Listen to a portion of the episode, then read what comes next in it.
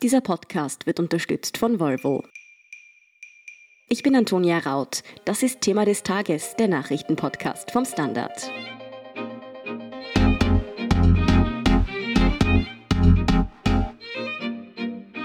Meine Regierung wird nicht zulassen, dass diese nukleare Situation im Iran weitergeht. Sie werden niemals eine Atombombe haben. Mit diesen Worten erklärt US-Präsident Donald Trump den Rundumschlag, zu dem er gegen den Iran und das Wiener Atomabkommen ausholt. Denn die USA wollen die UNO-Sanktionen gegen den Iran wieder einführen, und zwar in voller Härte, so wie sie vor dem Atomdeal ausgesehen haben. Wie und warum die USA das Abkommen so dringend scheitern sehen wollen und wie groß die Bedrohung durch den Iran wirklich ist, erklärt Gudrun Harrer vom Standard. Gudrun, US-Präsident Donald Trump hat mit seinem Vorstoß zu den Iran-Sanktionen ein ziemliches Fassel aufgemacht, könnte man auf gut Deutsch sagen. Im Zentrum steht dabei das Atomabkommen. Was hat es mit diesem Deal eigentlich auf sich? Ja, dieser Atomdeal oder mit dem komplizierten Namen JCPOA, Joint Comprehensive Plan of Action, wurde 2015 in Wien übrigens abgeschlossen. Und dieses Atomdeal sollte einfach das iranische Urananreicherungsprogramm unter Kontrolle bringen. Also beschränken und unter Kontrolle bringen. Vorangegangen ist dem ein langer Streit, der eigentlich also 2003, 2004 begonnen hat und wo man einfach nirgends hingekommen ist und darum wurde das 2015 für einen großen Durchbruch gehalten. Und diesen Deal will Trump killen, also den will er einfach weghaben. Die USA wollen die Sanktionen gegen den Iran nun wieder so einführen, wie sie sie vor dem Deal gegeben hat. Was sind denn das eigentlich für Sanktionen, die da gemeint sind? Ja, eben das war beidseitig, nicht? Also der Iran hat einer Beschränkung und Kontrolle zugestimmt und dafür wurden die Sanktionen, die im Laufe des Atomstreits gegen den Iran verhängt wurden, das war seit 2006, also vom UNO-Sicherheitsrat, äh, wurden nach und nach aufgehoben. Was jetzt schlagend wird, und äh, darum geht es den USA auch äh, vor allem, und das klingt auch durchaus vernünftig, ist äh, im Oktober würde das Verbot vom Waffenkauf und Verkauf für den Iran fallen innerhalb dieses JCPOA. Und sie wollen das mit allen Mitteln verhindern. Jetzt ist es aber so, dass die USA doch eigentlich aus diesem Atomdeal ausgetreten sind. Wieso sollten die da jetzt überhaupt noch mitreden dürfen? Na, genau darum geht es. Also die anderen Sicherheitsratsmitglieder und besonders die Europäer, aber auch Russland und China sind der Meinung, dass die USA das nicht können. Die USA haben den Deal 2018 verlassen. Also Trump hatte das schon während des Wahlkampfs angekündigt und wollen aber jetzt einen Mechanismus, der im Deal vorgesehen ist, dazu verwenden. Sie sagen nämlich, okay, wir sind zwar nicht mehr beim Deal, aber die UNO-Sicherheitsratsresolution, die im Juli 2015 diesen Deal praktisch zu internationalem Recht gemacht hat, da sagen die USA, da sind wir ja noch immer Teil und dieser Resolution können wir uns bedienen und die sieht das vor. Wie sieht denn dann jetzt dieser konkrete Plan aus? Sie wollen da also so einen Hintergrundmechanismus, diesen Snapback-Mechanismus auslösen. Was konkret heißt das eigentlich? Ja, dieser Snapback ist jetzt in aller äh, Munde und gemeint ist eben, dass die Sanktionen sozusagen zurückschnappen, alle diese Sanktionen eben inklusive des Waffenembargos ohne dass es jemand verhindern kann. Also ich vereinfache es jetzt einmal. Also es geht so, die USA sagen heute im UNO-Sicherheitsrat, der Iran erfüllt den Deal nicht mehr, also der Iran bricht den Deal. Dann wird eine Resolution notwendig in 30 Tagen und diese Resolution müsste bestätigen die Fortführung der Aufhebung der Sanktionen. Und wenn es zu so einer Resolution kommt, würden dann die USA ein Veto dagegen einlegen. Also sie würden eben verhindern, dass die Aufhebung der Sanktionen fortgeführt wird. Also sozusagen ein indirekter Mechanismus. Mhm. Zwischen den USA und dem Iran gibt es ja eigentlich ständig Spannungen, muss man sagen. Was ist jetzt konkret passiert? Was hat das ausgelöst, dass Donald Trump mit diesem Vorstoß jetzt vorprescht? Naja, also das ist natürlich eine lange Geschichte. Wie schon gesagt, er hat es schon während des Wahlkampfs angekündigt. Es gibt viele, die den Deal sehr kritisieren und die Kritikpunkte haben auch durchaus eine Berechtigung. Aber äh, er will es wirklich zu Fall bringen und jetzt wird es eben besonders eilig, eben wegen der Aufhebung des Waffenembargos im Oktober Also da hat er nicht mehr viel Zeit und es ist natürlich auch dahinter, dass er Angst hat, die Wahlen zu verlieren. Oder nicht er, sondern eben die Leute um ihn herum. Und es soll eben dieser Atomdeal jetzt wirklich so kaputt gemacht werden, dass auch eventuell ein Präsident Biden nicht mehr diesen Atomdeal wiederbeleben kann.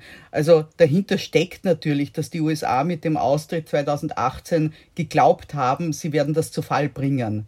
Also die haben nicht gedacht, dass es diesen Deal im, im Herbst 2020 äh, noch immer geben wird. Mhm. Was sagt denn Europa eigentlich dazu? Hier gab es zuletzt ja auch eher Iran-kritische Töne zu hören.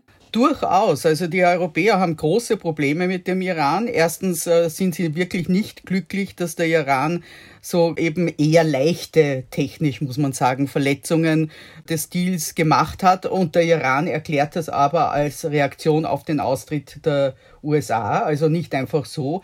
Und dann gibt's auch wirklich Schwierigkeiten, zuletzt bei Inspektionen im Iran. Und die Europäer hatten auch durchaus Verständnis für den US-Wunsch, eben dass dieses Waffenembargo nicht fällt.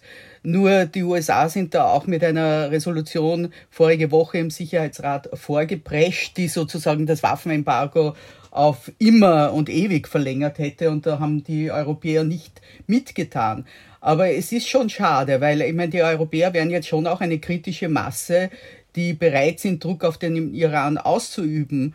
Aber irgendwie werden sie da jetzt praktisch, wenn sie den Atomdeal retten wollen, werden sie zu einer Solidarität mit dem Iran gezwungen im UNO-Sicherheitsrat. Und das ist sehr unglücklich. Also könnte man sagen, Donald Trump drängt die Europäer da gerade ziemlich in eine Ecke? Ja, er hätte mit ihnen und mit ihrer Kritik und mit ihren Schritten auch durchaus mehr arbeiten können, weil die Europäer haben ja selbst schon zu Beginn des Jahres einen anderen Mechanismus ausgelöst, einen Disputlösungsmechanismus, also äh, wo sie ihre Unzufriedenheit mit dem Iran kundgetan haben. Mhm, für gutes Teamwork ist Donald Trump ja leider nicht bekannt. Wofür haben die USA denn in diesem Fall konkret Angst, beziehungsweise wovor haben die US-Verbündeten auch in der Region Angst? Ist eine iranische Atombombe wirklich in Reichweite? Naja, also bei diesem Waffenembargo geht es natürlich nicht um die Atombombe, sondern wie gesagt, da geht es einfach um konventionelle Waffen. Und natürlich würden äh, die Chinesen und Russland würden gerne Geschäfte mit dem Iran machen.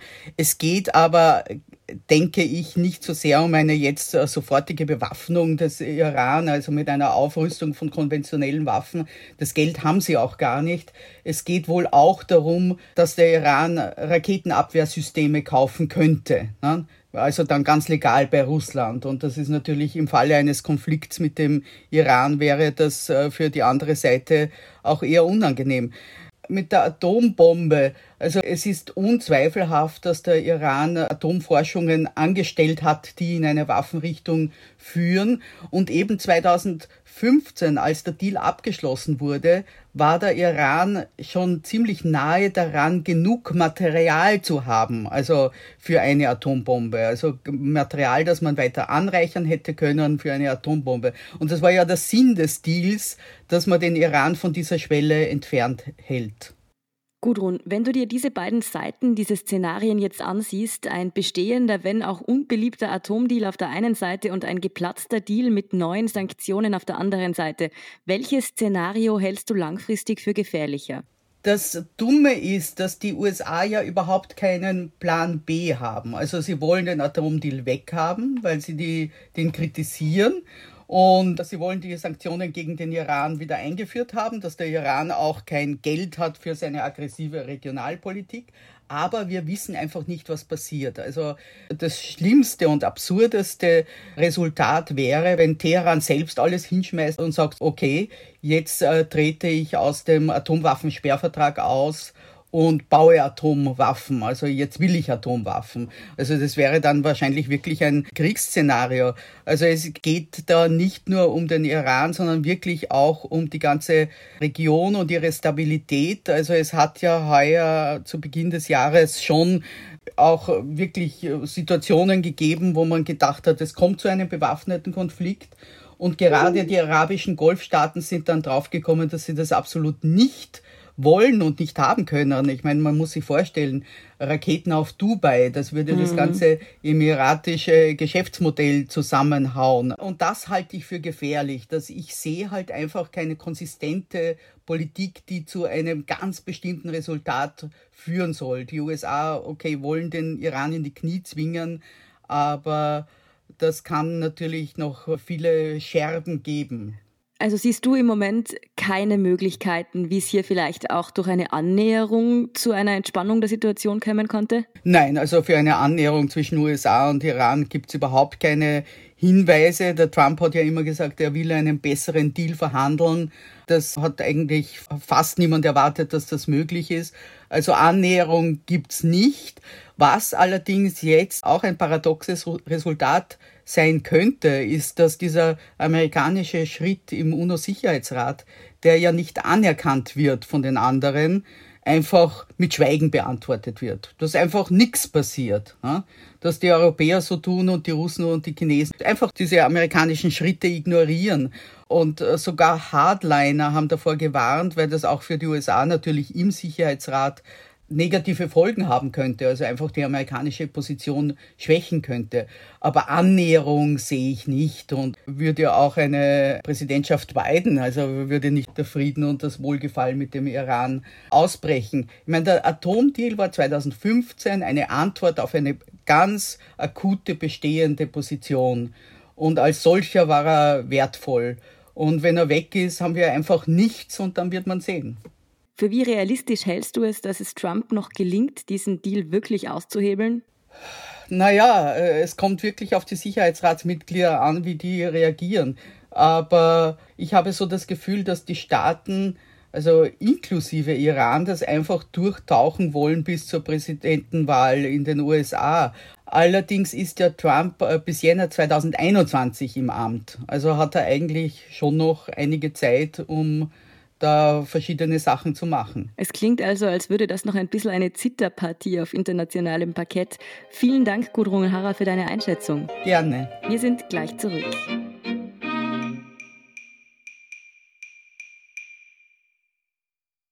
Es gibt viele Gründe, sich für ein Recharge-Plug-in-Hybrid-Modell von Volvo zu entscheiden. Zum Beispiel Podcasts. Die können Sie besser hören, wenn Sie leise im Pure-Modus unterwegs sind. Oder Ihre Kinder. Denen ist es wegen der reduzierten Emissionen nicht mehr unangenehm, wenn Sie sie mit dem Auto zur Schule bringen. Oder Sie selbst, weil es einfach Spaß macht, mit müheloser Kraft über die Straße zu schweben.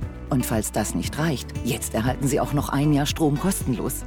Überzeugt? Vereinbaren Sie jetzt einen Probefahrttermin auf volvocars.at. Und hier ist, was Sie heute sonst noch wissen müssen. Erstens, der Kreml-Kritiker Alexei Nawalny liegt in kritischem Zustand auf der Intensivstation eines sibirischen Krankenhauses. Er ist auf dem Flug von Tomsk nach Moskau zusammengebrochen. Es wird vermutet, dass ihm vor dem Start der Maschine in einem Flughafencafé Gift in den Tee gemischt worden ist. Nawalny schwebt in Lebensgefahr. Ermittlungen rund um einen möglichen Giftanschlag laufen. Zweitens, in Belarus hat die Generalstaatsanwaltschaft ein Verfahren gegen den Koordinationsrat der Opposition eröffnet. So reagiert die Regierung indirekt auf den Dialogversuch der Opposition. Der Vorwurf der Lukaschenko-Regierung lautet, der Rat würde die nationale Sicherheit gefährden und wolle die Macht an sich reißen. In Belarus demonstrieren seit über zwei Wochen weite Teile der Bevölkerung gegen den Machthaber Lukaschenko.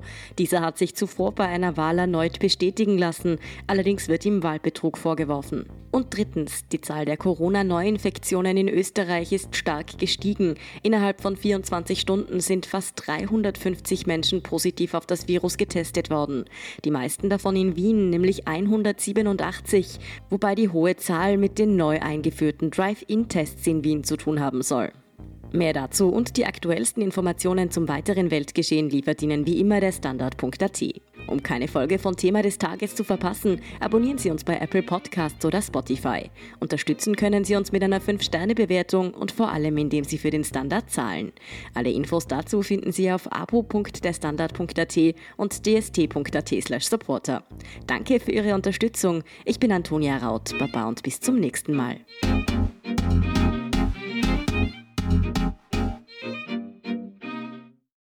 Es gibt viele Gründe, sich für ein Recharge-Plug-in-Hybrid-Modell von Volvo zu entscheiden. Zum Beispiel Podcasts. Die können Sie besser hören, wenn Sie leise im Pure-Modus unterwegs sind. Oder Ihre Kinder. Denen ist es wegen der reduzierten Emission nicht mehr unangenehm, wenn Sie sie mit dem Auto zur Schule bringen. Oder Sie selbst, weil es einfach Spaß macht, mit müheloser Kraft über die Straße zu schweben. Und falls das nicht reicht, jetzt erhalten Sie auch noch ein Jahr Strom kostenlos.